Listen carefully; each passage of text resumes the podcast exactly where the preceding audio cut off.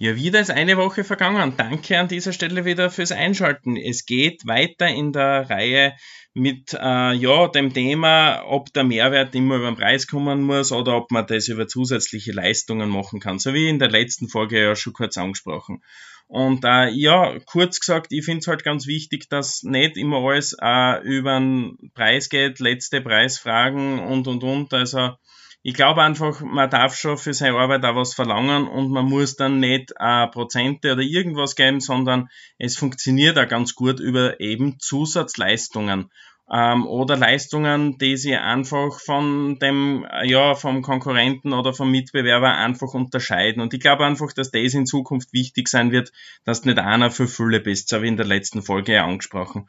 Und was da dazu natürlich ganz wichtig ist, ist das, dass man nicht, äh, sie, also ich beziehe es jetzt einmal, dass man sich das leichter vorstellen kann, auf den Bereich Merchandise. Ähm, ja, in den bin ich ja reingegangen, weil mir das einfach ja so gestört hat. Das habe ich in schon ein paar Podcast-Folgen beschrieben, dass einfach nur billig Scheiß überall herumschwirrt und alles in äh, zu zigtausend Stückzahlen produziert wird und alles halt aus, äh, aus China und aus Asien halt kommt. Und ähm, ich habe mich mit dem Thema auseinandergesetzt, habe mir dann gesagt, naja, ähm, mit den Produkten werden wir halt nicht konkurrenzfähig sein, weil da sind wir halt einer von vielen, ähm, spezialisierst die halt.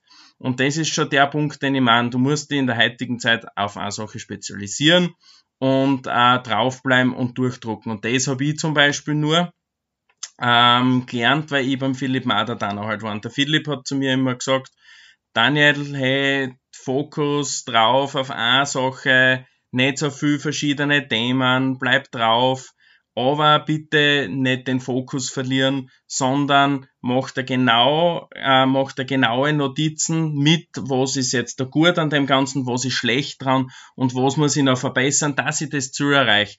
Und äh, ja, das ist, glaube ich, einer von den wichtigsten Punkten halt, dass man auch vielleicht den USB an sich selbst oder an einem Produkt halt oder an mehreren Produkten halt sieht. Und bei uns war es halt so, ähm, nach Recherchen ähm, im In- und Ausland sind wir halt draufgekommen, dass das Thema schon einige auch machen. Brauchen wir gar nicht reden. Wir sind jetzt nicht der Einzige oder ich bin nicht der Einzige, der sich mit nachhaltigem Merchandise auseinandersetzt.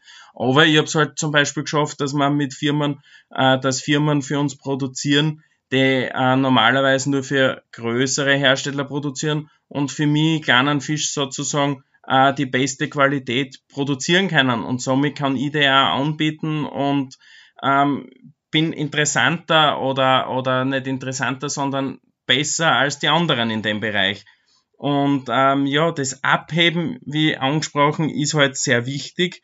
Und da kann es natürlich auch sehr, sehr ja, hilfreich sein, wenn man auch wirklich weiß, was man halt tut und was man halt auch erreichen will und das halt auch nach außen tragt. Und das ist schon das Nächste.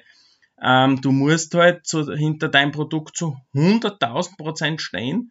Und äh, wieso sage ich das? Weil es war bei mir so, dass ich eine Anfrage gekriegt habe, das wäre echt ein super Auftrag gewesen.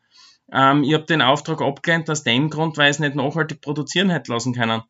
Ähm, es, es hilft einfach nichts. Ich kann nicht sagen, passt, ich äh, konzentriere mich auf nachhaltige Produkte und im, im, im, äh, äh, auf der anderen Seite sage ich, ja, Freunde, ist eh wurscht. Äh, verkaufe ich da 100.000 Artikel Stück von dem Ganzen. Ähm, ist zwar nicht nachhaltig, aber mache ich für die mache ich Ausnahme. Na, es hilft einfach nichts. Dann musst du dazu stehen. Und ich glaube, das ist auch so was, ähm, was ganz wichtig ist und das Standing äh, im, unbedingt auch, wenn man jetzt irgendein Gespräch führt oder was mit einer Firma klar und deutlich kommunizieren und sagen, also bei mir ist jetzt immer relativ gut angekommen, dass die Leute einfach gemerkt haben, okay, ja, passt, ist halt so. Ähm, sonst bin, ist das halt wahrscheinlich unser falscher Partner. Und genau die Produkt, äh, oder genau die Sachen machen dein Produkt oder was du anbietest eigentlich viel wertvoller, als jetzt dazu sagen, passt, ich gehe 5% vom Preis, aber was eh jeder macht. Und ja, das war es eigentlich ja schon mit dieser Folge. Äh, ich hoffe, das war jetzt äh, nicht zu kurz. Äh, Gebt's mir Bescheid. Ähm, nächste Woche geht's wieder weiter mit, der, mit dem nächsten Tipp von mir, mit dem ich eigentlich die letzten Monate ganz gut gefahren bin. Euer Daniel